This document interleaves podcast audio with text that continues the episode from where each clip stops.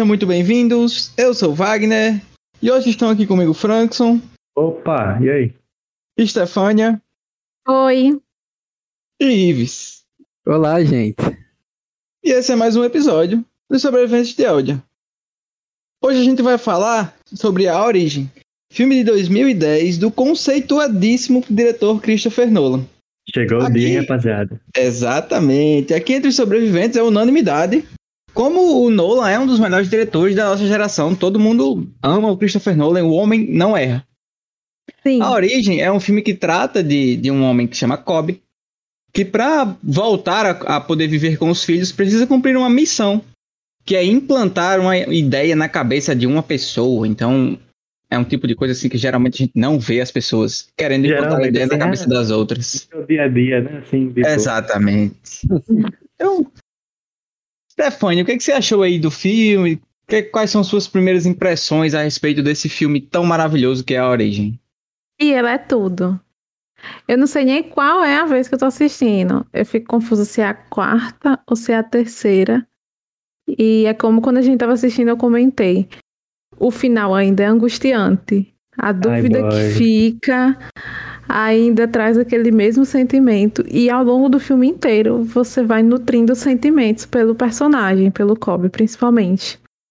É a agonia que ele sente por não ter controle. Tipo, ele não, não tem controle do, do que está acontecendo. Então você acaba tendo muita empatia por ele. É o Leonardo DiCaprio. Eu não tenho nem o que dizer, eu gosto muito. É, aqueles olhos azuis dele são, nossa, meu Deus. É sobre isso. É, o elenco todo, tipo, são muitos atores bons. O Christopher Nolan trouxe o melhor do que tem e botou nesse filme. Eu não lembrava e... de que aquela menina, o homem agora, né, de Umbrella Academy, Elliot Page, estava no filme. Eu lembrei agora quando assisti de novo. É, eu também. Eu conheço ele por Juno, então, para mim é, é um, é, um, é um rosto bem familiar. É, se não me engano, é, ela ficou, ela, no caso ele, do, popular naquela época, né? E, quando ela apareceu nesse filme, eu até me impressionei, assim, tipo, caraca, ela, ele tá aí, tá ligado? Eu achei bem legal ela ter esse papel de destaque nesse filme. Sim, ela, ela é muito importante pro desenvolvimento, assim, do, do Kobe. É, futriquenta, um pouco, sim.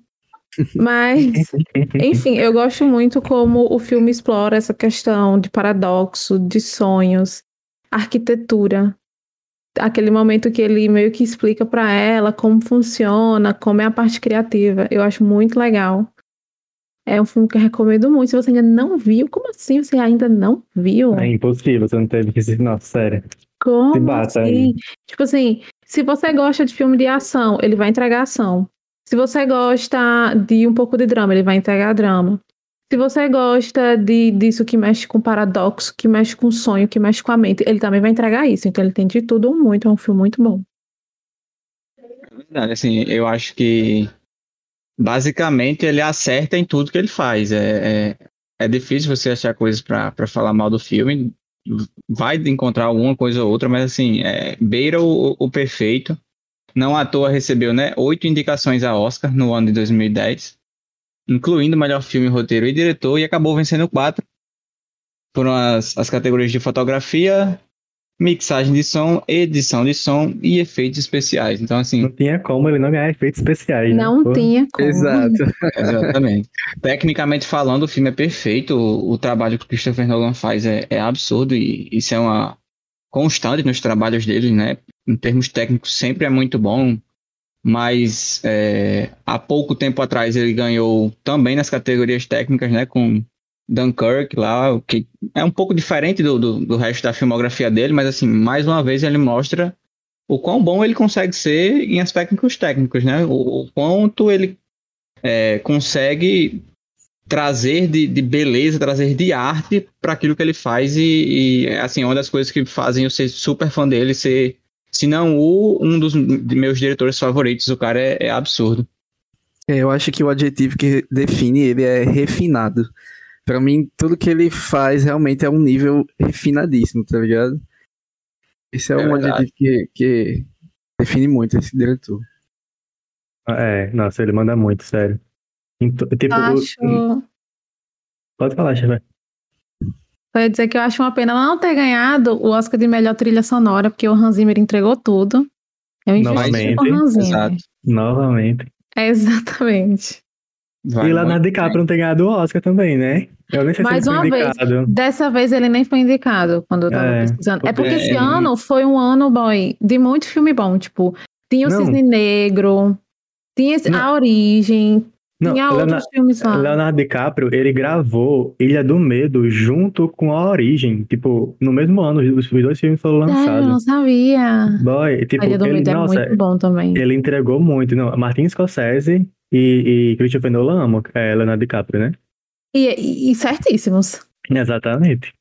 É, nesse caso, é, se eu não me engano, é a única colaboração deles dois, do, do DiCaprio e do, do Nolan.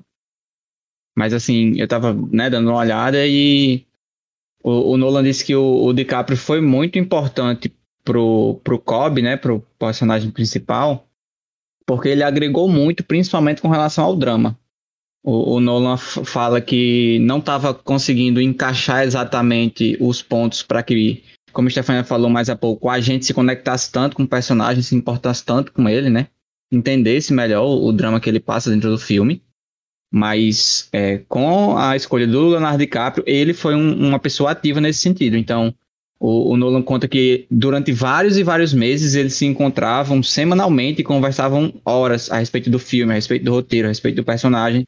Então, assim, ele teve papel primordial para que o, o personagem dele mesmo fosse tão bom como é. E assim, não tenho o que falar. O Leonardo DiCaprio, assim como o Nolan, é um diretor que marca a época, que marca a nossa geração, o Leonardo DiCaprio vai também nisso. É um ator que, que marca a nossa geração e que praticamente todo mundo ama, porque o filme que o cara tá é bom. É, é muito raro você ver um filme dele que não seja muito bom. Então, assim, É, Ai, desde, sempre, desde o primeiro, assim.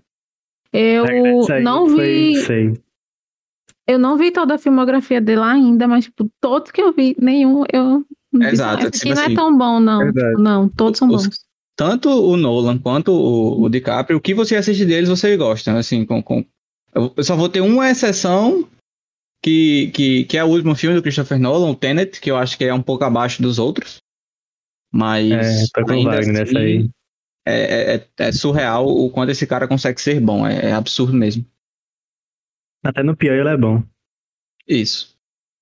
Vamos falar mais um pouquinho a respeito do filme. Uma coisa que, que eu não sei se vocês concordam, mas que pra mim é, esse filme faz, e assistindo de- é, dessa última vez, né, me deixou isso mais claro, mas que me deu mais certeza do porquê que eu gosto tanto desse filme. Assim, foi o primeiro que eu vi do, do Christopher Nolan, já há muito tempo. Em E, cheio. e, e daquela, daque- é aquele tipo de coisa que você assiste e fica, meu Deus, não acredito que eu tô assistindo isso. É, não tem como isso aqui ser tão bom.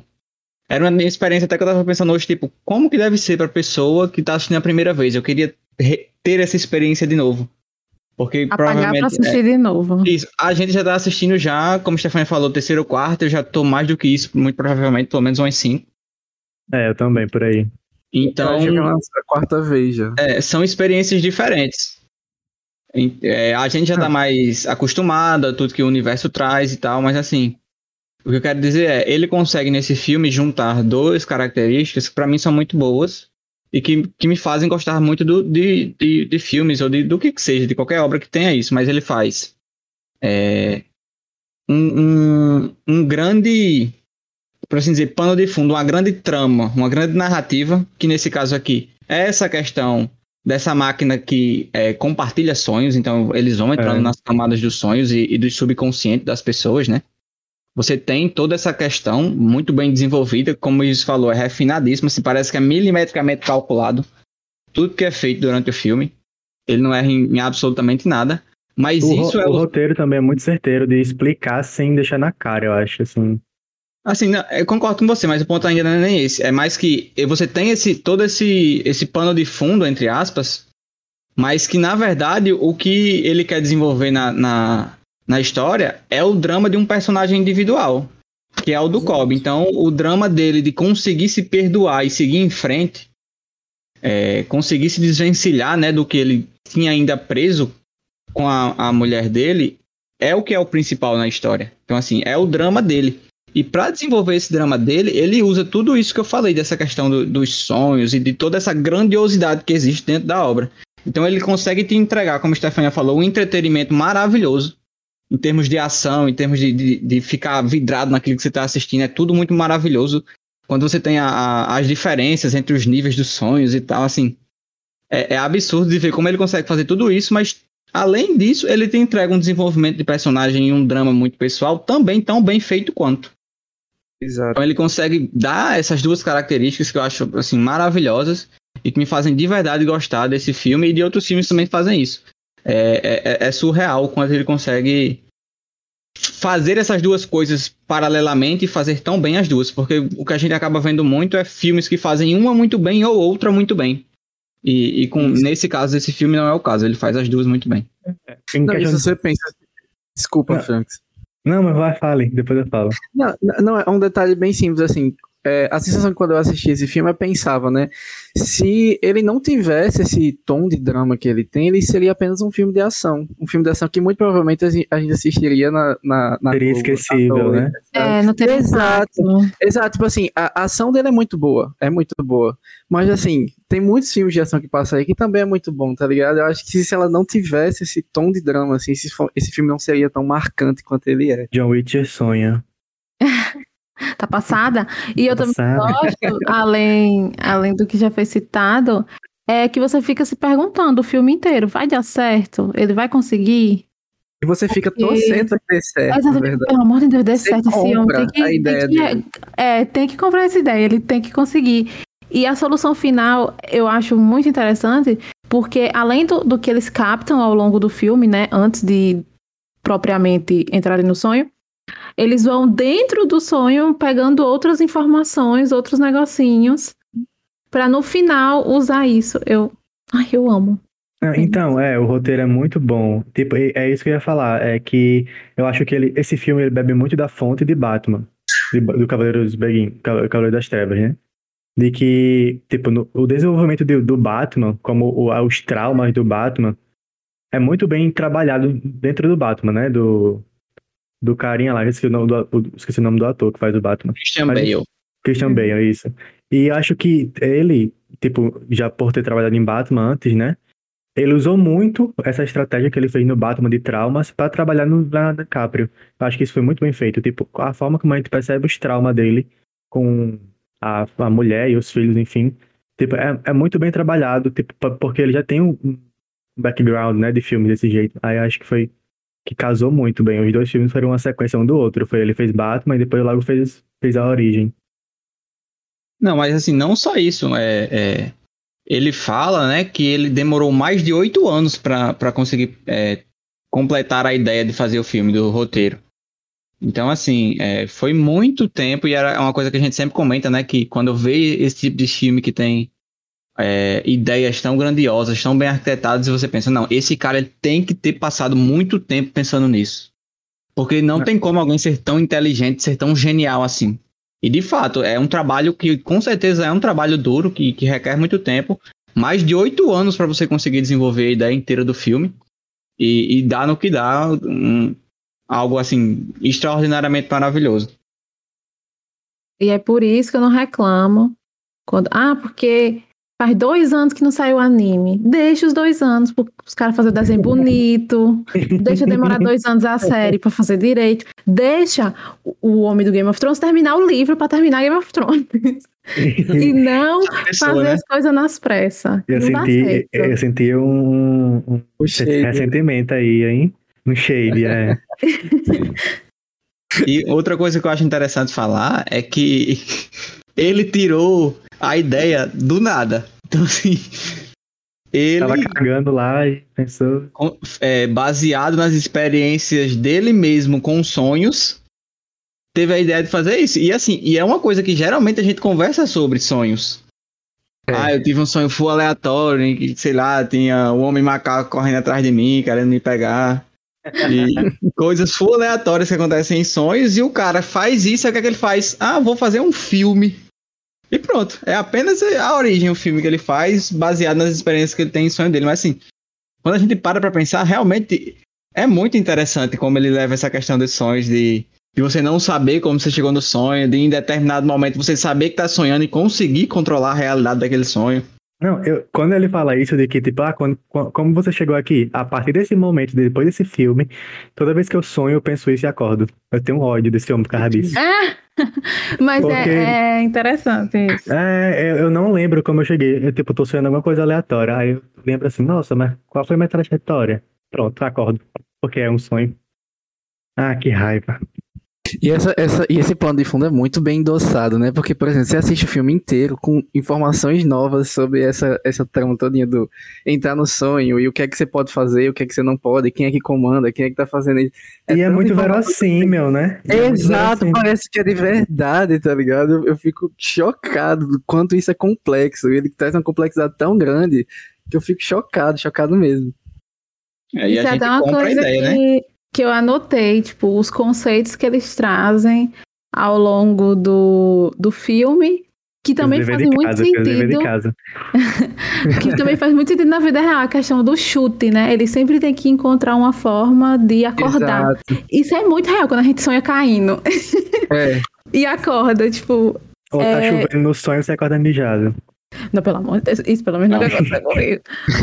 Graças a Deus comigo também não. Mas Não, no mas filme também. é isso, né? Se você prestar Pessoas- atenção. Não, pessoas, É o- é o inverso, Pessoas que me contaram, gente. Nunca Ah, aconteceu gente- comigo. Um amigo de um amigo.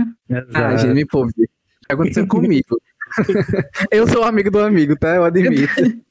Não, já aconteceu de, de eu sonhar fazendo xixi. E aí, tipo, Mas quando eu acordo, eu tô com muita vontade. Mas, tipo, eu, eu sonhar chovendo e tá acontecendo isso nunca aconteceu, não. Ah, que pena. Fica Faz caráter. experiência pra vocês. faz caráter. É, é. Enfim, uma coisa que, que eu não sei vocês, mas eu sinto um pouco de falta nesse filme é, é talvez de uma moral da história. Assim, é, eu acho que em, em poucos momentos ele discute a respeito disso, o que pra mim talvez fique como moral da história, como alguma espécie de ensinamento pra quem, para quem assiste. É essa coisa do se perdoar pra poder seguir em frente. Não sei se tem alguma outra mensagem além dessa, se, se tem eu não, não captei. E ainda assim eu acho ela pouco discutida. Então, assim, seria aí pra mim, pra não só falar bem e ah, é, caçar pelo em, em ovo, né? Mas pro meu gosto de filme, quem me conhece sabe, esse é um tipo de Sim. coisa que eu realmente gosto, eu acho que tem que ter na arte de modo geral, esse tipo de, de reflexão, de, de trazer algo a mais além só do entretenimento, que aqui ele faz isso de maneira perfeita. Mas eu acho que, que talvez falte um pouquinho nesse ponto. Mas assim, é, só dando um, um, entre aspas, passada de pano, que não é uma passada de pano, o próprio Nolan fala que o objetivo dele nesse filme é fazer com que as pessoas tenham um excelente entretenimento. Então, ele já falou isso em perdão, ele já falou isso em entrevista e acontece 100%. Então, assim, pro que ele se propôs a fazer, que era trazer esse entretenimento maravilhoso para quem tava assistindo, ele conseguiu. Então, nota 10 para ele mais uma vez. Eu, eu lembro que na primeira vez que eu assisti, eu fiquei com esse sentimento também, assim. Mas aí na segunda, terceira, inclusive uma coisa que, que, eu, que eu mudei, assim, conforme eu vou assistindo, é que cada vez que eu assisto, eu acho que é uma coisa. Uma vez eu acho que ele é no, no negócio lá, e outra vez que eu acho que tá no outro negócio. Não vou falar porque, né, senão é spoiler. Enfim. Mas aí, é, na segunda vez que eu assisti, eu fiquei com a impressão de que eh, tinha um negócio por trás de ensinamento, que acho que é o que o Wagner tá querendo dizer, que é a, como a gente pode ser manipulável. Tipo, a gente é muito manipulável. Tipo, quem conhece a gente sabe, quem conhece a gente de verdade, consegue manipular a gente muito bem. Né? E, e eu acho que isso é, é uma, uma coisa que o filme trata, assim, entre, entre as beiradas, né? Como você consegue plantar uma ideia na cabeça de outra pessoa. Então, entendeu? E Tipo, como é uma eu- eu praga muito entendi. resistente, né? É, exato. Parasita mais resistente. É uma coisa que eu acho muito legal, que tipo, é praticamente a primeira frase do filme.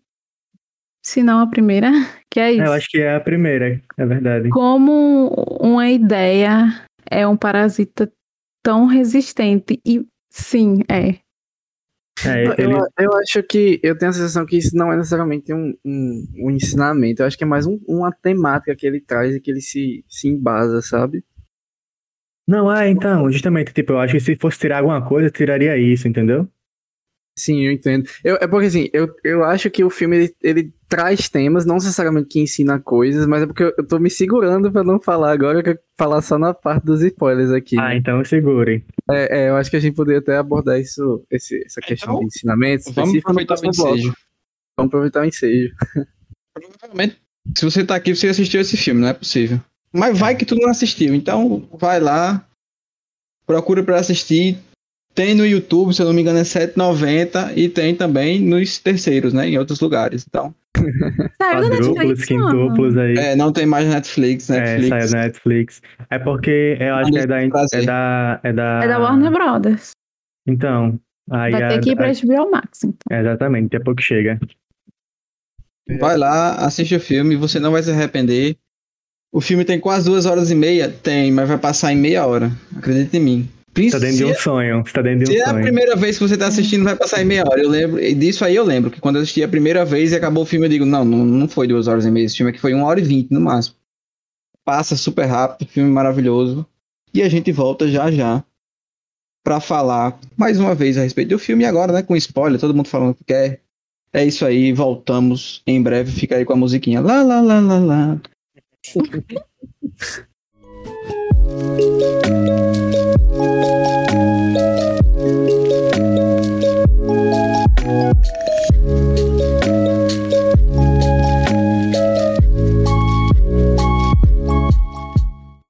Chegamos então para o tradicional segundo bloco com spoilers. Vamos agora começar aí é, falando a respeito do que para mim é uma muito boa parte do filme, assim como o resto do filme todo, mas eu gosto muito da introdução do filme naquela primeiro bloco de cenas ali em que a gente já começa dentro do sonho. Não sei vocês assim, mas é, já empolga desde o primeiro minuto do filme. Não, e a, e a primeira cena é a cena do final, que eu fiquei o filme inteiro na primeira vez que eu assisti falando. Onde é que, porra, esse velho vai, vai voltar de novo? Porque esse velho tava ali. Exatamente. E esse, Eu cadê esse velho? gosto de filme que começa no final. E aí eu fico procurando em que momento aquilo vai acontecer. Eu não sei porquê, é bem pessoal. Mas eu gosto disso. Começar aí, eu tenho que ver. Aí, tipo, quando ele- eles mudam a cena, né? Aparece ele novo. Eu fiquei, que cara é isso? Como é que esse homem tá velho e agora ele tá novo? Porque é a mesma pessoa. Não tem como não ser outra pessoa, a não ser que seja, sei lá, o pai dele. Mas enfim, é uma coisa que eu gosto. É, eu Verdade. E- isso também. E assim, é uma característica, né, do, do, do Christopher Nolan brincar com o tempo, né? Ou, ou se não necessariamente com o tempo, mas assim, coisas relativas a isso, né? Então você vai ter lá Memento, que não, não é exatamente com o tempo, mas tem assim alguma coisa a ver. É, ele Aí- regride, né? Isso. Aí você vai ter aqui essa questão de do- do- das camadas dos sonhos, né? E, e quanto mais profundo você vai, mais tempo dura a- aquele sonho dentro daquela camada mais profunda. É, uma- em- cinco minutos vale uma hora, aí depois uma hora vale dias, aí dias vale anos. Assim, tem uma É. multiplicação não exponencial aí que é bem doida. É, Aí você vai ter lá em Interestelar a questão da diferença dos planetas, né? Do, do tempo que passa em um, do tempo que passa em outro. Por último, agora em Tenet, ele usou o tempo ao contrário, né? Ele inverteu a linha, a, a- é, o é- caminho é uma, do tempo. é- é uma junção de Memento com, com Interestelar. Tenet. É, e aí ele, ele o, o filme roda num tempo, os personagens rodam no outro e, e assim é maravilhoso de ver aquilo, sabe? Então assim ele sabe muito bem é, não brincar, mas utilizar essas coisas e, e, sei lá, eu só consigo dizer que é, que é surreal e que é incrível porque esse cara é muito bom, não tem como. A, E ele forma sempre como ele. faz di- muito bem, né? É, exatamente, é a a forma como ele dirige, nossa, é perfeita. Tipo, tem as cenas, todas as cenas, to- todas as cenas, que tem explosão, que, que é as explosão dentro do sonho, lá no, no, no primeiro sonho que tem a destruição do- dos cenários, dos chinês, que vai entrando água dentro do, do quarto. Nossa, aquela cena é muito linda. E foi feita de Eu- verdade. Exato. Tipo, eu fico, Ele- assim, eu ele- fico chocado. Ele faz muito o uso de, de efeitos práticos, né? Tanto é que, que ele ganhou lá por esse filme o Oscar de, de efeitos especiais. Porque entendi. Ele consegue é, muito bem utilizar coisas de verdade, né? Ele não usa o CG toda hora, sempre que dá. Ele faz os efeitos práticos, usa os efeitos especiais e as coisas funcionam de maneira maravilhosa. É incrível o, o quanto ele consegue fazer isso. Eu acho interessante é que é, o CG ele se torna um recurso e não a, a, a como, como posso dizer, a ferramenta principal do filme, né? É, quando eu vejo pra esse filme, quando eu olho pra esse filme, dá, dá aquela sensação feliz assim no coração, tipo, caraca, eu tô vendo um filme onde as coisas estão acontecendo de verdade, tá ligado? Não foi feito no computador, coisa assim. É muito incrível, pô.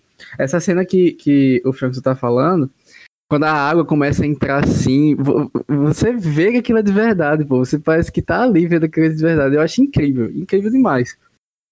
As explosões também, tipo, a destruição dos cenários. Pronto, aquele cenário que. Eles estão É. sentados na cafeteria.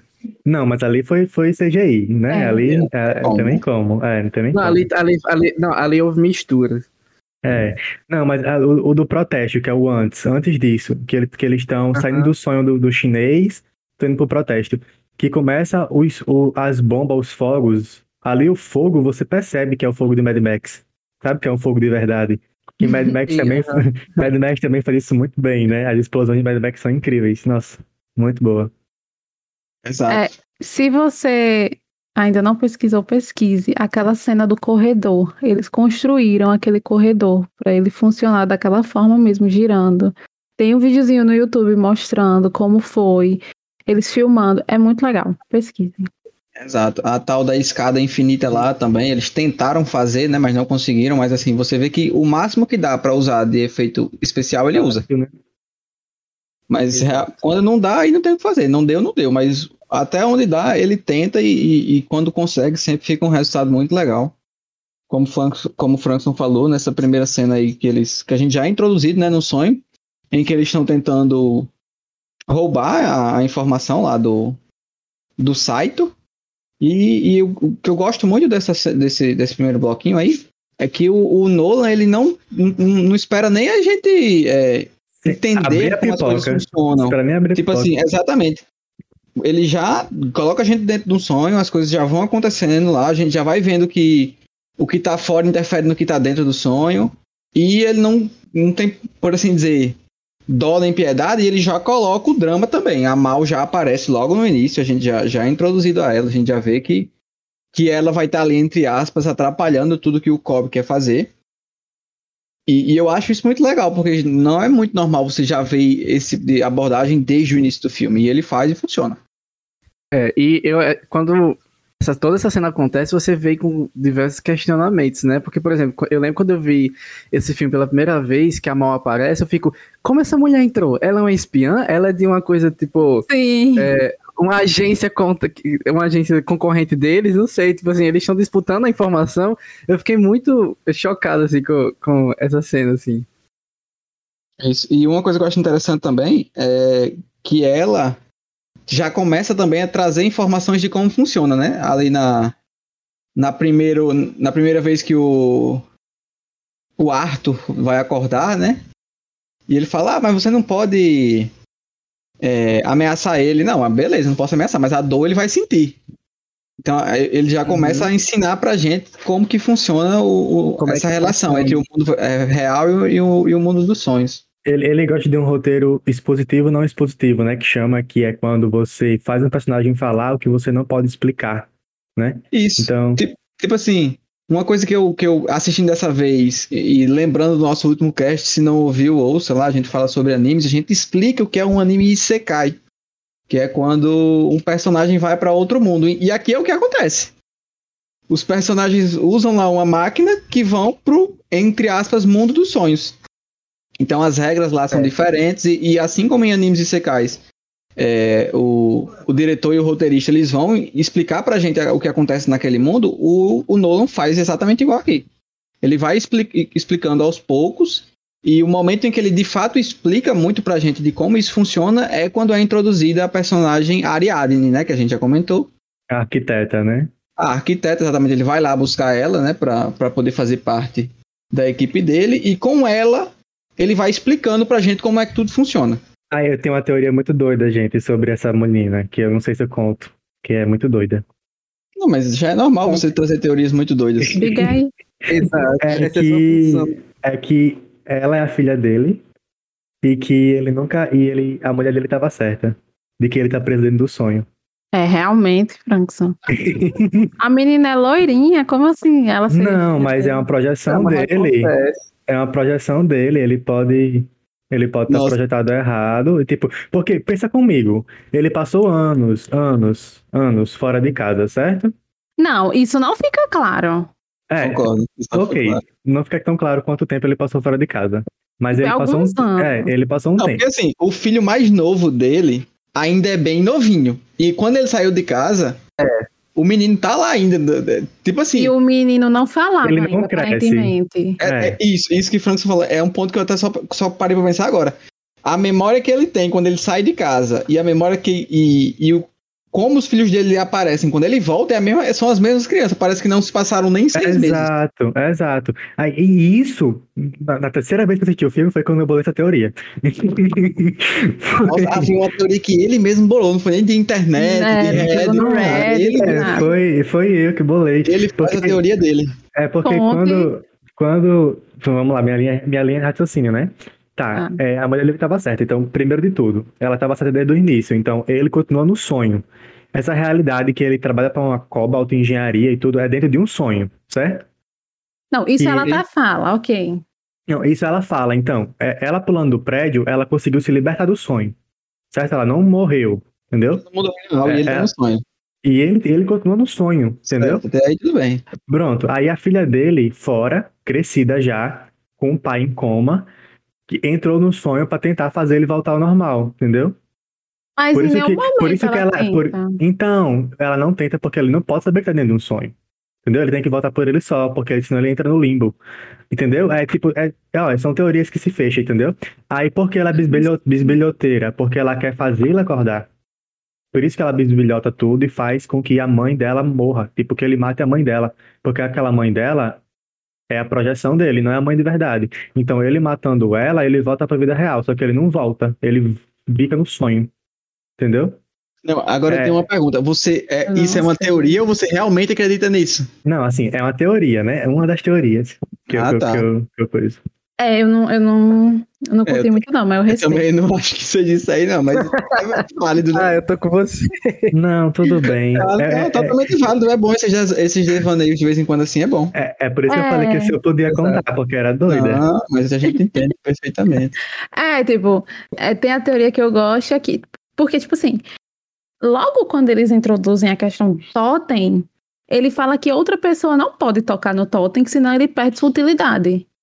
E o que acontece? a priori, Aham. ele bota o totem, o totem é da mulher dele, ele bota pra rodar, ela pega de novo, aí tá, ok, virou o totem dele depois que eles saíram do mundo dos sonhos, e só quando ele entrou novamente é que, tipo, a partir de agora é o totem. Só que o Saito pega esse bicho quando eles estão lá no limbo. Os guarda lá dele também pegam. Então, tipo, ele perdeu a utilidade. Aí no final do filme ele roda pra saber se ele tá no, no mundo real, mas, tipo, já passou em outras mãos. Então não dá pra saber se, se esse totem ainda tá servindo.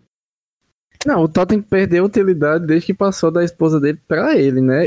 Eu sempre tive essa percepção. Não, mas, tipo, não era o totem dela. É porque, assim, ela inventou o conceito de totem. Os dois nunca tinham tido um totem. Então, o totem dela é o totem dele. Porque os dois sempre estaram juntos no sonho, entendeu? Ok, Era mas de toda forma passou em Hum. outras mãos, na mão do Saito. Ele É, não, podia. É, isso aí é verdade. É, entendi, entendi. Mas Então- é, é, é o, é o final mais, mais é, Schrödinger que, que eu acho na- dos filmes. Porque uma hora eu acredito que é de um jeito, outra hora eu acredito que é de outro. Aí É. fica nisso. Eu acho que dos filmes sem final que eu já vi, esse é o que me deixa mais confusa, porque eu prefiro acreditar que ele conseguiu voltar. Ah, eu sou, eu sou Mas- pessimista. Eu acredito que ele tá dentro Mas do sonho. eu já vi, pariu, eu já vi notícia de que o Nolan fala que de, de fato ele conseguiu Deus abençoe, então. voltar pros filhos e tal. Eu vi, assim, uma matéria que o, o senhorzinho, eu não me lembro o nome dele, o ator que faz o pai dele, Michael Caine. pronto, ele disse que, que ele questionou ao Nolan, né, o que era real e o que não era, ele falou, as cenas em que você aparece é no mundo real. E ele está na cena do final. Ou seja, Não, ele tá, ele ele tá na cena do avião. Ele não tá Não, na cena ele que, vai, que ele vai pra os casa filhos. com, Não, ele vai pra casa com. ele com vai pra no casa final. com ele, ele vai e fala, Mostra, é, James, é. Ele que chama. Mas mostra. É, Mostra, Mostra. mostra. Mostra? Mostra ele, mostra. mostra. Ele pega ele no aeroporto e eles Não. chegam juntos. Não, então, ó, mostra ele pegando ele no aeroporto e deixando ele, mas na hora que chama os filhos não mostra ele mais. Ele chama, é a voz dele que fala Mas não- James, mas na- Filipa. Mas na memória também é a voz dele. Frankson, pelo amor de Deus, ele voltou, Frankson, por favor. ele voltou sim, eu prefiro acreditar nele. Eu também. Eu, não, eu acho que não é nem questão de prefiro. Eu realmente acredito nisso, né? Nem prefiro, Bah, eu por- por- por prefiro, eu preferência. realmente prefiro. Porque o pobre, ele lutou Boy, e- muito. Eu, eu, eu tô com vocês, assim, nessa, nessa questão, mas é, eu, eu também tenho pô, pra mim que aquele final com o Toddzinho girando, ele questiona muito, traz muito questionamento de uma das temáticas do filme, pelo menos pra mim, não sei se vocês concordam, que é questionar o que é realidade. Ou vocês não, não, não pensam dessa forma? Porque assim, Exatamente. Quando Sim, vocês eu- com certeza. estavam discutindo a questão de ah, qual é a moral do filme, não sei o que, não sei o que, na minha cabeça, tipo, o que o filme tenta retratar é essa, esse questionamento, tipo, te fazer questionar isso. Não, não, não consegui imaginar que ele queira realmente passar alguma moral, algum significado. Eu acho que o que ele quer passar é, É, te fazer eu- eu- questionar até o fim, É, até o é isso, minuto você ficar exato. questionando o que é real, o que Exato. não é, ele conseguiu, ele não conseguiu. É, é, um- Exato. é um Matrix Concordo. diferenciado. É um Matrix diferenciado. É. É, Bebe da fonte, bebe da fonte. Mas, mas é, é dessa forma, assim, é, até voltando essa questão de o, o que é que o filme quer é, ensinar, ou coisa assim, é, é aquela questão, eu não acho que ele está se propondo em ensinar algo, eu acho que ele está mais trazendo temáticas que fazem você refletir dentro de uma boa história, sabe? Porque, por exemplo, é, outra temática que é muito presente no, no filme é a questão da ideia, né? É, A Uhum. ideia que ela é plantada, ela cresce igual um, um- como é que é, um, um- enfim, um verme, um vírus, uma coisa É assim uma bactéria. uma bactéria. É, e que quando a gente vê geralmente essa coisa de ideias sendo discutida, a gente vê muito em filmes de política, filmes de, de questionamento, sei lá, vocês, não sei se vocês já assistiram aquele filme que é um professor na Alemanha, que ele começa a passar ideais fascistas para sua turma, A Sim, onda. é, e eles começam a onda, exatamente. Tipo, a gente geralmente vê eh, filmes tratando a, a temática, a ideia, é, vamos chamar assim, em filmes mais com relacionados à política, né? Aqui não, eu acho que ele, ele bebe na fonte, ele passa por isso, mas ele deixa essa temática política de lado, mas aborda sobre essa questão de a ideia crescer, né? Como a erva daninha aí. É, mesma forma sobre essa questão de questionar o que é realidade, é, onde eu estou agora é, é uma realidade, o que é realidade de modo geral, sabe? É, todos os diálogos, a maioria dos diálogos dele com a Mal questionam essas coisas. Quando eles vão também até Tajo Químico, essa, essa conversa também é, é novamente abordada. No caso, é, aqueles velhinhos eles vão lá para não para como é, que, como é que ele fala? Não é para sonhar, mas é para ser acordado, algo assim, porque aquilo é a realidade deles. O mundo É. sonho se tornou a realidade deles. Então eu achei que essa é uma das temáticas que mais rodeiam assim a- a- o filme. Eu acho que é ele que faz mais é a temática que mais questiona assim. Né? Um- Uma coisa que é interessante é como eles retratam o limbo, né? Que lá no limbo o tempo se passa infinitivamente muito mais rápido do que no- nos outros. Então, ele passou 50 anos no limbo, né, com a, com a mulher, sendo que foi horas no mundo real. E quando eles acordam, eles estão velhos, eles são velhos, né? Tem mente de velhos. E eu acho isso muito doido porque faz você pensar, nossa, você viveu uma vida todinha, você tá preparado para viver outra de novo? Sabe? Sim. entra naquilo de. Que a gente até comentou no, no, no Love, Death and Robots, de quando você passa muito tempo vivendo, será que você quer continuar vivendo? Isso é muito doido também de se pensar, assim, que o filme traz, né? Uma abordagem que o filme traz. Eu acho que, que, assim, e é uma coisa que eu vejo fazendo um paralelo com a realidade, é que muitas vezes a gente não quer aceitar a realidade da gente quando alguma coisa acontece.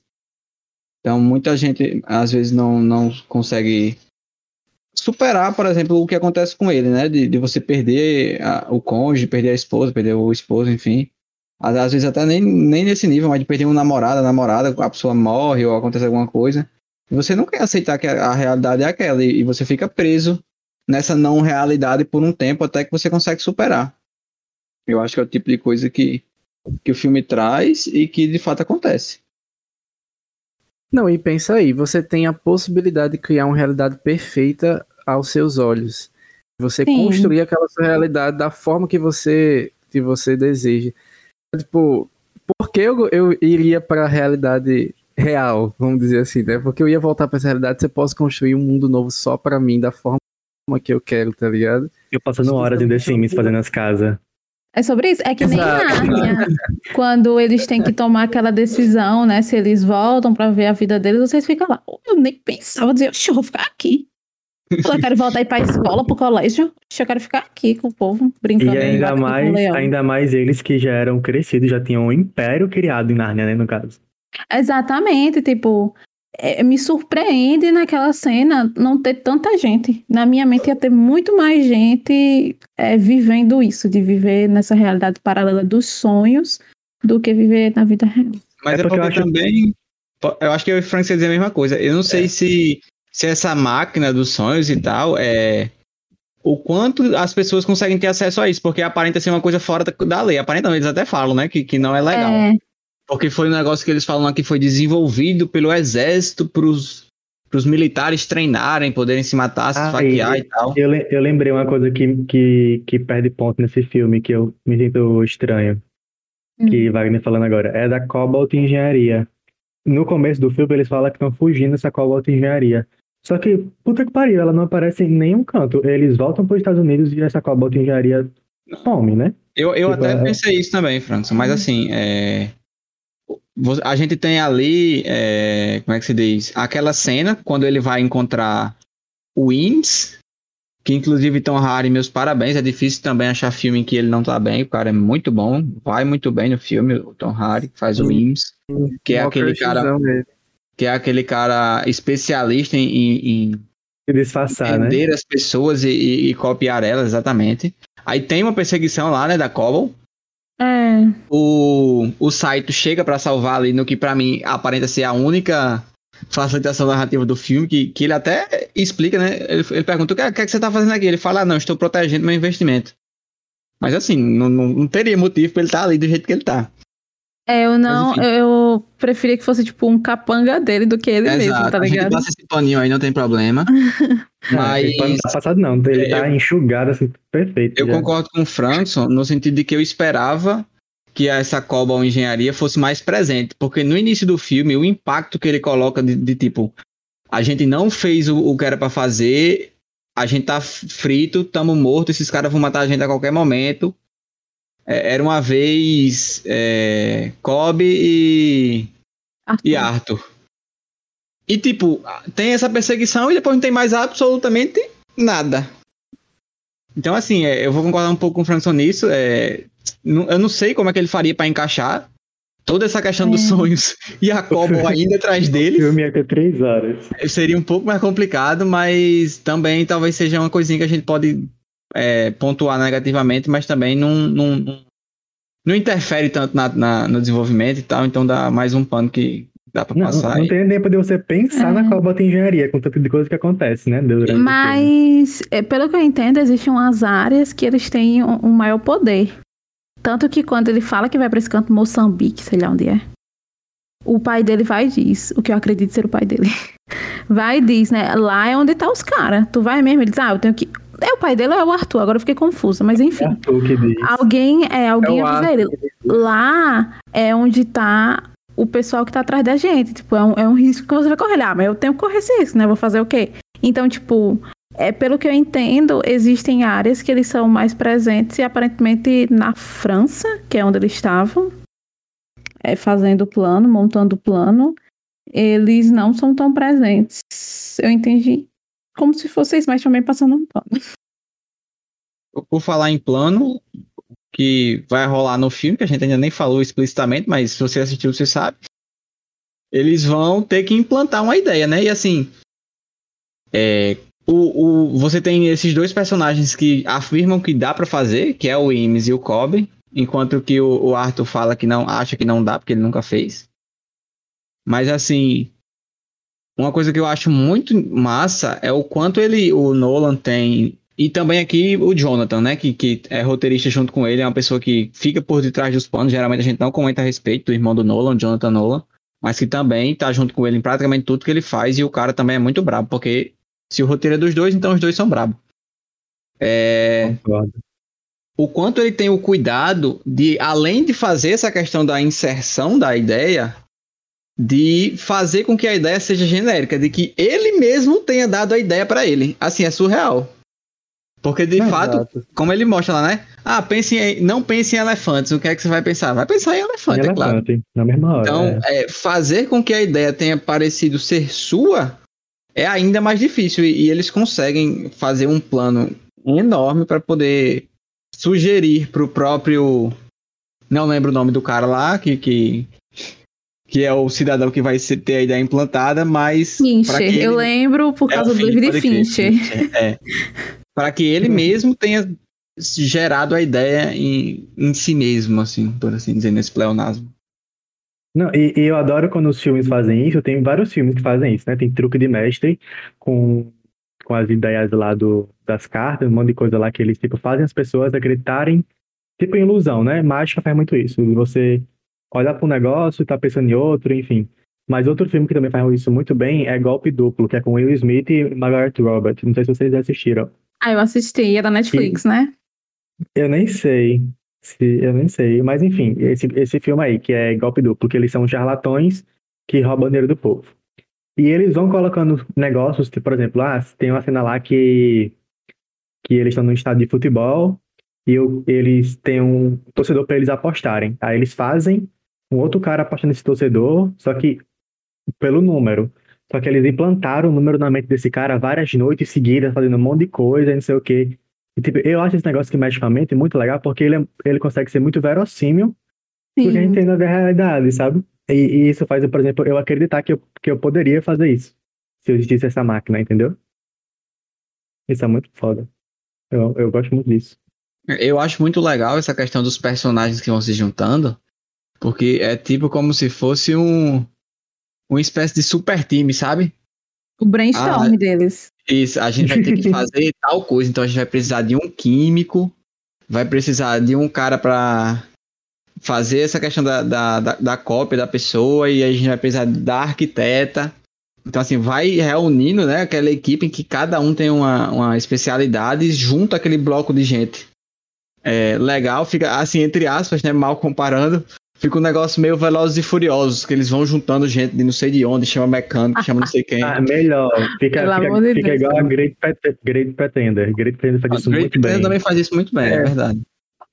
Você mal comparou aí, viu? Deixa Great Pretender. Não, mas nesse sentido, o Velozes e Furiosos faz isso também, eu tô só comparando. É, não, e- não, eu gosto de Velozes e Furiosos. Não mexo com Velozes é, Inclusive, é, tem uma coisa que talvez não fique muito claro pra mim, aí fica o questionamento pra vocês. Porque quando ele fala que a Ariadne tem que montar o, o mundo onde eles vão ficar ambientados, ele fala pra ela fazer como se fosse um labirinto.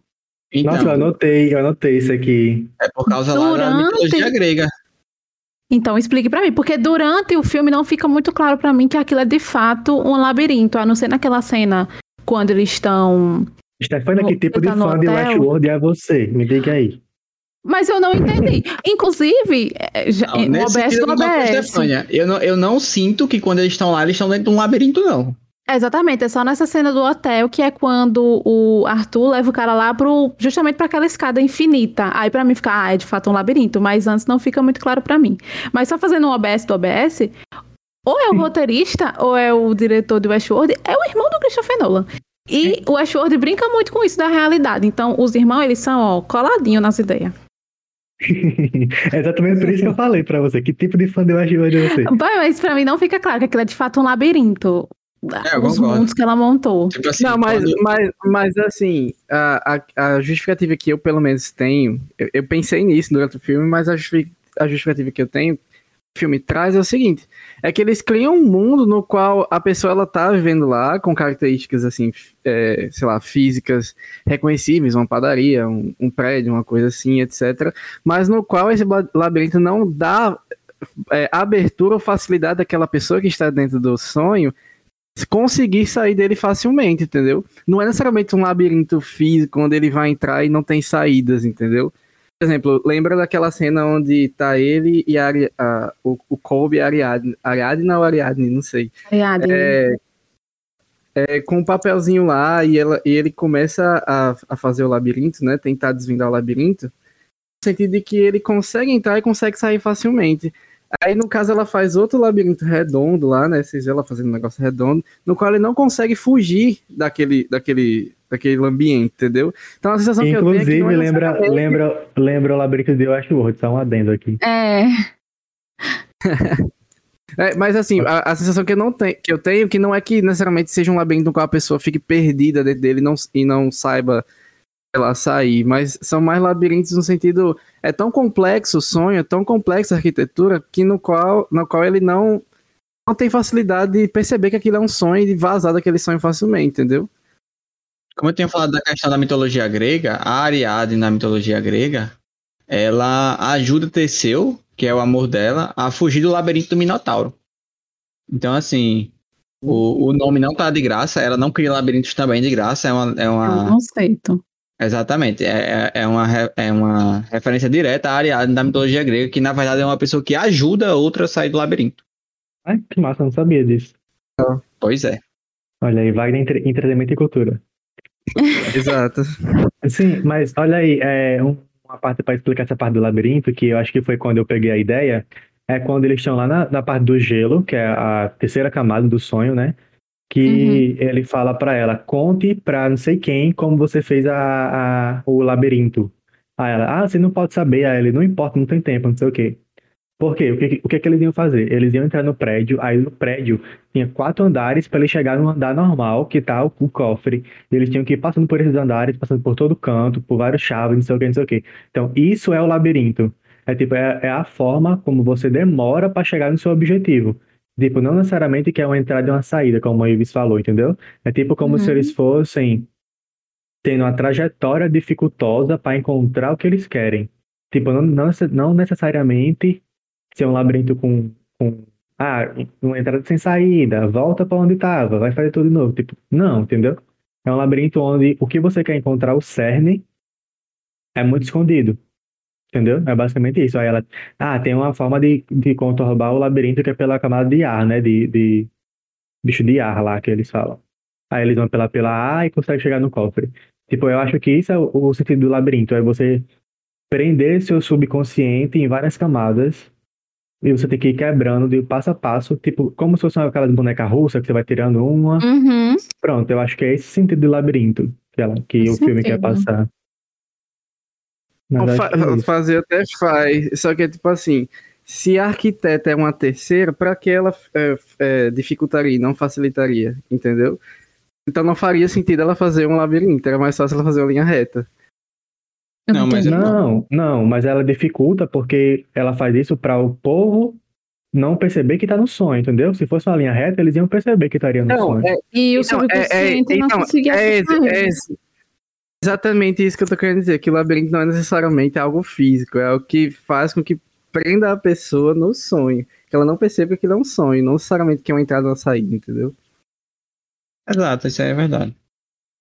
Assim, é, seguindo em frente a essa questão do labirinto que a gente já falou, eu acho absurdo o, o quanto ele consegue fazer a- as sequências das camadas. Então você vai ter lá aquela primeira camada que, que fica lá o Yusuf é, dirigindo a van. Aí tem a camada que o Arthur fica lá no, na sala de gravidade zero lá e tal, né? Nossa, Exatamente. é- essa cena, essa cena é perfeita, mas muito bom. Maravilhosa. Continue, Aí dentro dessa camada tem a camada que eles vão lá pro, pro Polo Norte. e por fim eles ainda vão pro Limbo. E assim, e ele consegue, principalmente entre as três primeiras, né? Ele vai variando as cenas de cada uma das camadas e você não se perde no que tá acontecendo em momento nenhum. E, mas você sabe exatamente o que que tá acontecendo em qual camada e, e como uma coisa está interferindo na outra. É, é aquilo que eu falo. Ele consegue é, fazer as direções dele, dessas ideias grandiosas que ele tem, de maneira muito acertada. Nossa, Eu fico sim, besta como ele consegue fazer essas coisas. Homem bom. Sim, quando eu tava lendo a respeito do filme, eu vi que foi proposital, tipo, colocar uma camada que eles estão com a roupa mais normal, uma segunda camada que eles estão com a roupa mais formal, e uma terceira que eles estão na neve com toda uma roupa de frio, que era para justamente quando a gente vi eles naquelas cenas que, né, que tem, Mas, por muitos momentos tem cena, hora eles no carro, hora no hotel, hora na nevasca, pra gente conseguir olhar claramente e diferenciar qual camada e não ficar difícil. Então foi uma jogada inteligente. Que inferno eles foram pensar na nevasca. Não é Tinha isso? como ser um pouco mais fácil, mas site quando eu li, é, quando eu li ficou mais claro, Ah, realmente foi um recurso inteligente que ele utilizou. Não, é, não é- nem, o- acho que é nem só o recurso do, do, do figurino também, né? Mas também da iluminação, é bem diferente uma da outra, assim. A, a, a cena lá do carro é bem azul, a, lá do hotel é bem laranja, assim, bem avermelhada. Da outra é bem branca, né? Tá na Uhum. neve. Exato. isso ajuda mesmo a. Eu Eu não sei como, vocês, gente, mas aqui, eu percebi como aquela chamada cena lá- do sonho. Tipo, bra- azul, amarelo, branco. As camadas dos sonhos. Tipo, cada vez você vai entrando mais no subconsciente. Chega no limbo, entendeu? Não sei. Sim, a coisa sensação que eu é mais um, um, um recurso mesmo, assim, de separação mesmo. É, não, mas eu só ia comentar que aquela cena lá do, do carro caindo na, da, da ponte me dá uma aflição toda vez que eu vejo, misericórdia. Então, assim, é pra ele cair em 10 segundos, correto? É o 10 Sim. segundos mais longo do mundo. Então, aí, é, Que aflição! quando eu vejo essa cena aí, eu lembro de Hunter vs Hunter. Quem já assistiu vai saber do que eu tô falando. Nossa, sim, sim. Que passa uns seis episódios e aí o narrador vai e chega. E só se Só passaram, se passaram dois 30 minutos. segundos. É, um um tempo assim. Desde, desde que, que eles chegaram no castelo, só se passaram dois minutos. E seis episódios seguidos. De, de, Não, foi de dois coisas minutos. acontecendo. Foi mais, boy. Foi mais episódio. É, é desse jeito. E quando o carro vai cair, porque 10 segundos e o carro.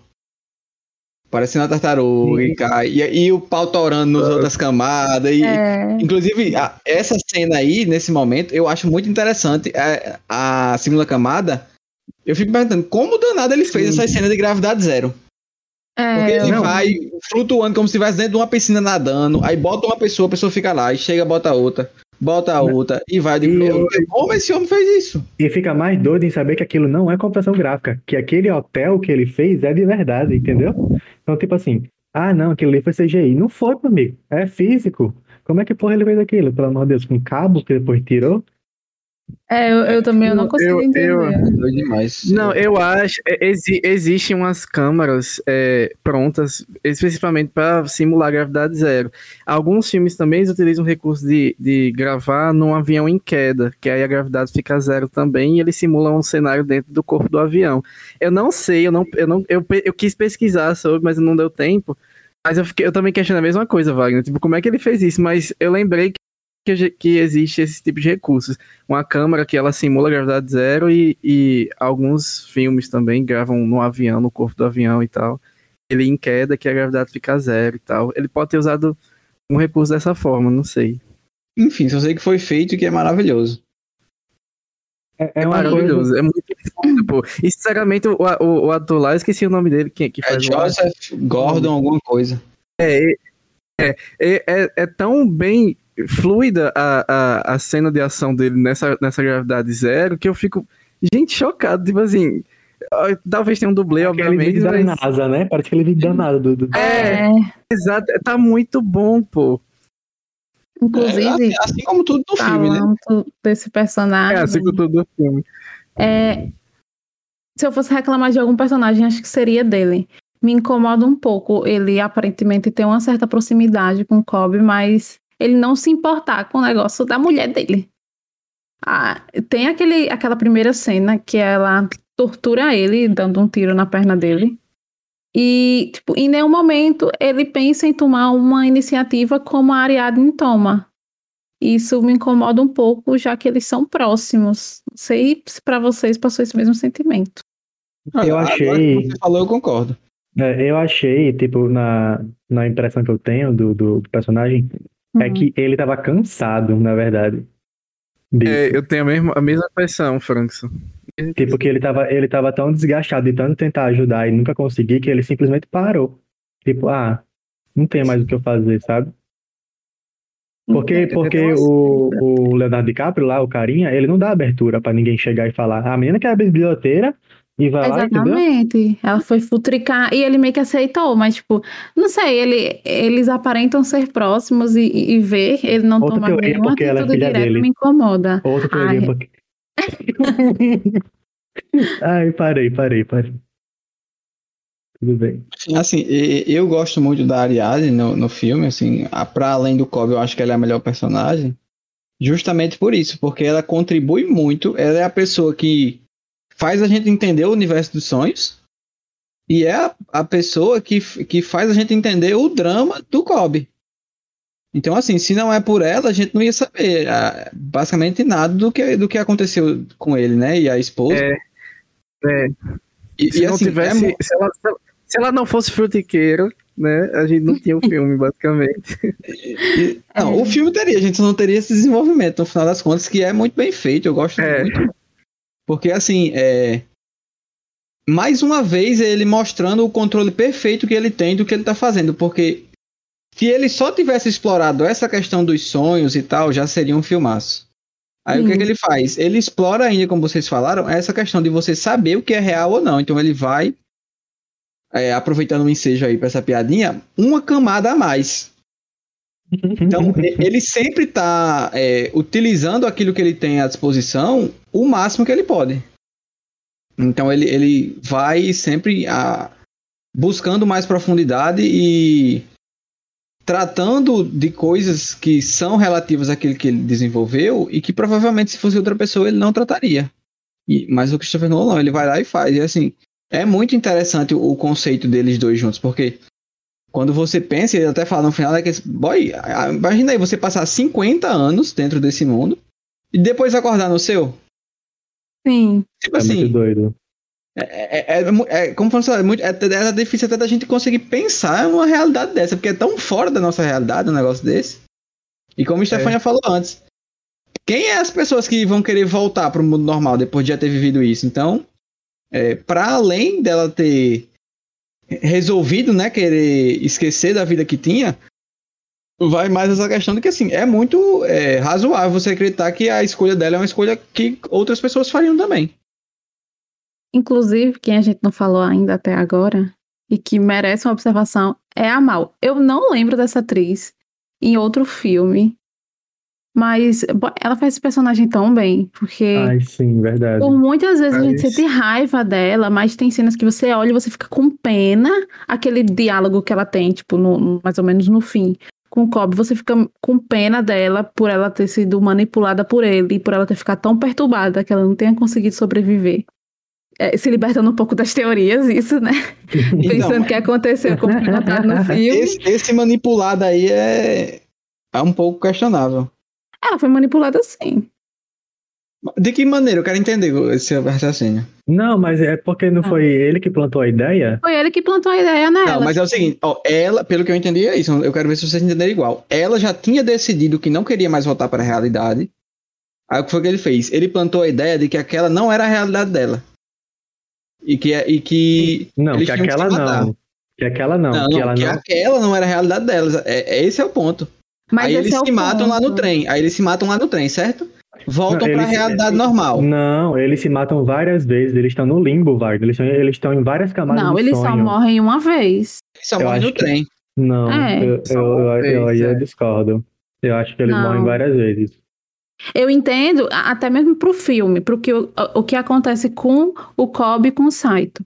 Como eles já haviam acordado, teoricamente, de todas as camadas, eles nem acordam em cada uma delas, eles já acordam no avião. Então eu entendo que foi de, de maneira parecida. Não, Eles mas mataram eles uma única explodem. vez. Eles, se- eles se explodem e vão, voltar, e vão regredindo de camada cada um. Não aparece eles voltando, pô, aparece eles só voltando no avião. O Saito e o Léo, o Leonardo Isso. DiCaprio. Quem vem do limbo vem direto. Eu entendi isso, e o mesmo acontece com eles. E de fato ela foi manipulada porque. Porque o que, é que acontece? Ele, ele tenta colocar uma ideia na cabeça dela de que aquela não é a realidade real. Aquela não é a vida deles real. Isso, Só mas que. isso não é a verdade? Mas esse é o ponto, só que não foi o que ela captou. É, é aquilo que eles discutem ao longo do filme. O que, que eles têm que passar para a É, pessoa para ela ter a ideia Vicente, correta. Ela não teve a ideia correta. A ideia que ela teve foi questionar todas as realidades dela. Então, ela conseguiu se convencer de Isso. que eles não estavam na realidade, mas quando ela acordou, ela continuou convencida de que eles ainda não estavam na realidade. Sim, é, eu concordo, mas aí eu não Exato. acho que é uma questão de manipulação. Eu, ele, pra mim, o que ele fez foi tentar acordar ela pra realidade verdadeira. Ele tava pensando nela o tempo todo. Entendeu? É, mas ele fala que ele que cansou, então eu acho que também tem uma pontinha egoísta aí no meio. Não, concordo com você nesse sentido. Ele tinha cansado da, da- de viver ali naquele mundo, ela, pelo contrário, queria continuar lá pra sempre. Só que o, o mundo. Aí a gente vem pra essa discussão, né? Do que é real. O que de fato era a realidade era a realidade do Kobe, não a dela. Pra ela, aquela era, era a realidade verdadeira.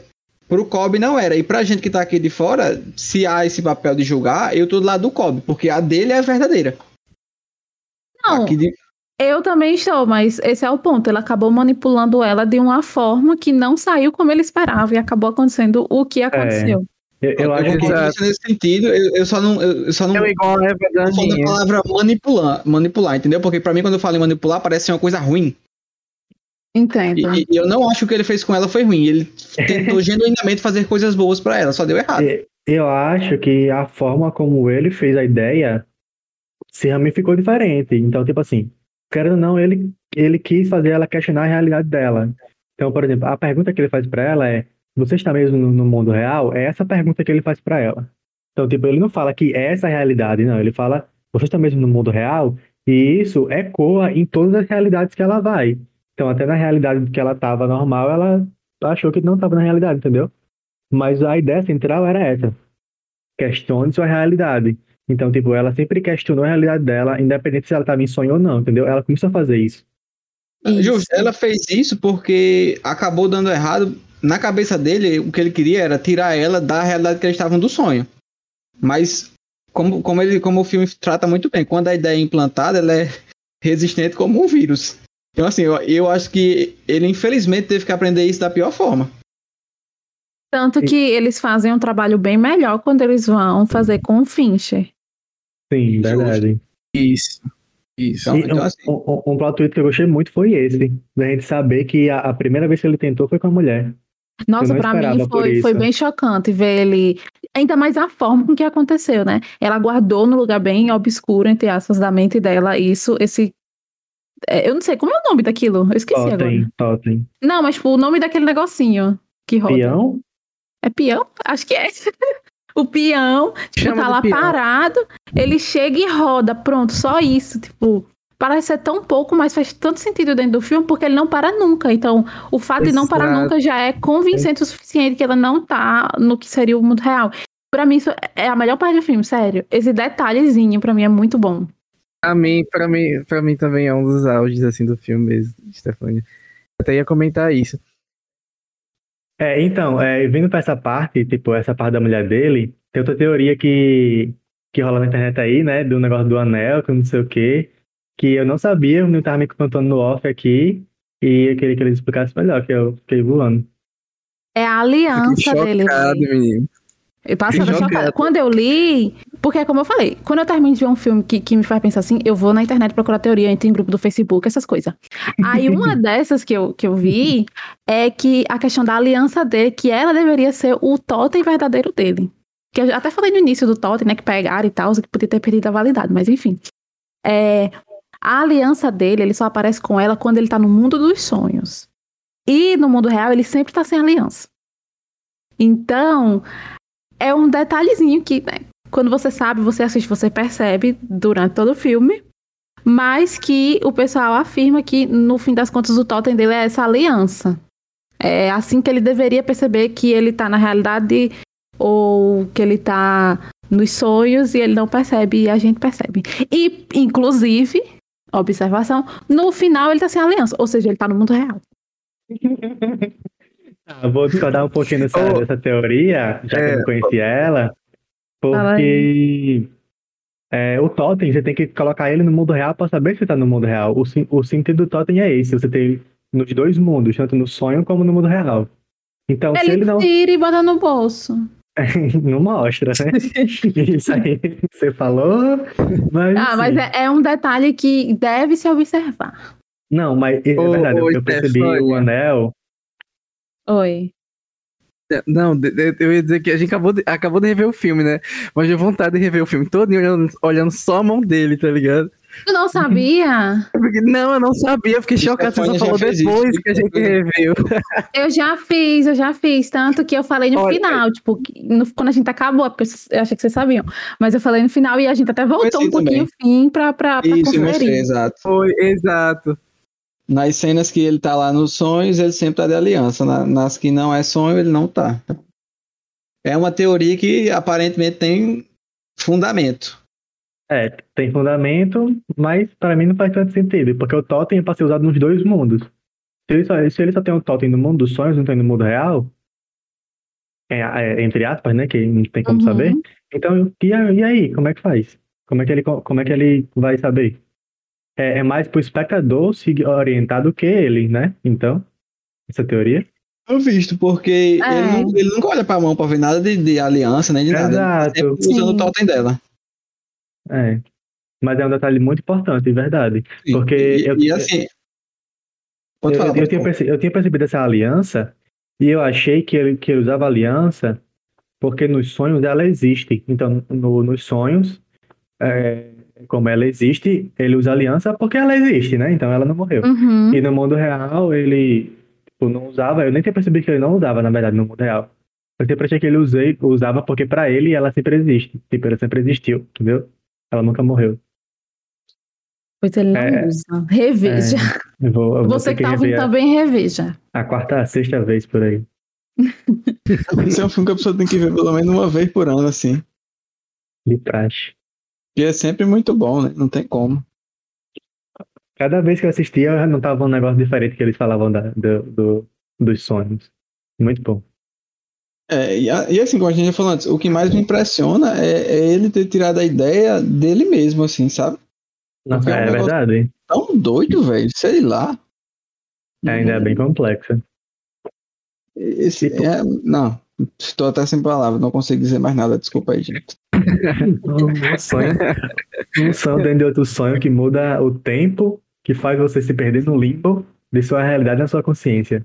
Tipo, ah, acordei, E um negócio acordei e pensei legal isso. é essa relação de quem sonha faz né, ali o design, mas quem tá junto compartilhando o sonho é quem faz a, quem bota a população e tal.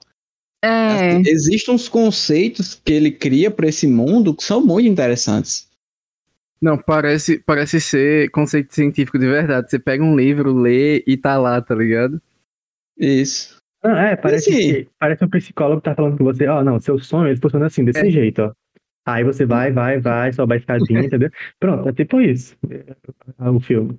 É, A gente não, não, não, não consegue ter muita noção de para onde vai a tecnologia nesse tipo de coisa, mas assim, eu não me surpreenderia se um dia aparecesse alguém com uma arrumação dessa aí, não. E, e vocês teriam coragem? Eu teria. Eu ia também. Ah, eu ia mais é, com aquele receio, né? De ficar que nem ele. Ai, Uma é, é, importante, é. qual seria o totem de vocês? Vixe, Eu não sei, eu tava pensando isso desde que eu assisti o filme. Eu também Eu não acho que ia ser alguma-. Eu acho que ia ser algum, algum mineralzinho que eu tenho aqui em casa. Mineral? Pedrinha, algum Ah, tá. É, tipo, quartzo, um, alguma coisa assim. Aí Eu o que, que ia diferenciar ele da realidade pro mundo? Né? Fica- O mas- peso, mais uma rocha É, pode A ter cor, qualquer peso. o peso, não sei. Ah, eu mesmo não tô meu peso, não. Só se Peso. ficasse muito pesado. É, o meu seria um bocal de, de caneta. Eu não consigo- Não, que eu não conseguiria soprar. Make Porque tem sense. to- Nossa, todo, aí, é- essa é uma ótima ideia. Eu até lembrei aqui agora de, de, todo bocal de- que sopra. de Made in Neves da questão dos apitos. E tem uns apitos lá que eles fazem que são muito legais, bem diferenciados. Talvez, Olha quem aí. sabe um apito. Um apito branco. Ah, eu acho que eu pensei no meu. Seria um óculos de grau que não ficasse todo coisado quando eu usasse máscara e respirasse. Eu acho que essa ideia de, Frank é boa, de tipo, você só conseguir soprar, por exemplo, se estivesse no mundo dos sonhos, alguma coisa assim. Exato. Olha, excelente ideia. Mas aí também é um pouco desonesto, porque Frankson já pensou nisso há muito tempo, a gente teve que pensar agora. Exatamente, eu mesmo nem- Ei, desonesto por quê? Nada disso. Você já pensou nisso há muito tempo, isso é errado. Você teve É. oito anos pra pensar aí, meu filho. A gente teve o quê? 15 segundos. Nossa, misericórdia. Eu tava dentro do sonho, é? Pra, pra... Um negócio interessante que eu quero comentar com vocês é a qualidade né, que esse filme tem em termos de aspectos é, especiais, que a gente já comentou, e mais também da questão do CG. Tipo assim, 2010 o filme, e, e é perfeito, né, o CG desse filme. Nossa, aquela É. parte do que ela vai construindo os prédios que, o que é Doutor Estranho, né? Que Doutor Estranho sonha com esse efeito especial, enfim. Aí Não, vem, vai pra lá Doutor, e. Doutor- é, Doutor Estranho tem uma cena que lembra muito essa de, de, de, de, de Inception, só que lá eu acho até um pouco melhor, pra ser bem honesto. Não, então, tipo, doutor, é, Inception andou pra Doutor Estranho correr, né? Exato, correto. Aí. aí, tipo, nossa, é muito doido como em 2010 ele conseguiu esse tipo de efeito, tanto, tanto o prático, né? Como o CGI. Tipo, Tipo assim, é o tipo de, de coisa que se, se esse filme fosse lançado hoje, você ainda se impressionaria. Só que foi de 2010, tá ligado? eu, eu sinceramente não percebo, tipo, a, a, a falta de qualidade. De, de- Exato, do porque não tem, esse que é o ponto. É. É, é tanto, é tanto que quando vocês comentaram aí o ano do filme, eu fiquei chocado. Falei, gente, tem isso tudo já. Aham. 11 é. anos. Caraca. Que cara bom. Inclusive, esse final de mês é aniversário do Christopher Nolan, viu? Então assistam filmes do Nolan esse mês. Olha aí. É, uma- mas uma coisa existe, que. existe o boato aí que vai sair um remake de, de Memento e tal. Vamos esperar pra ver qual é a próxima arrumação do homem.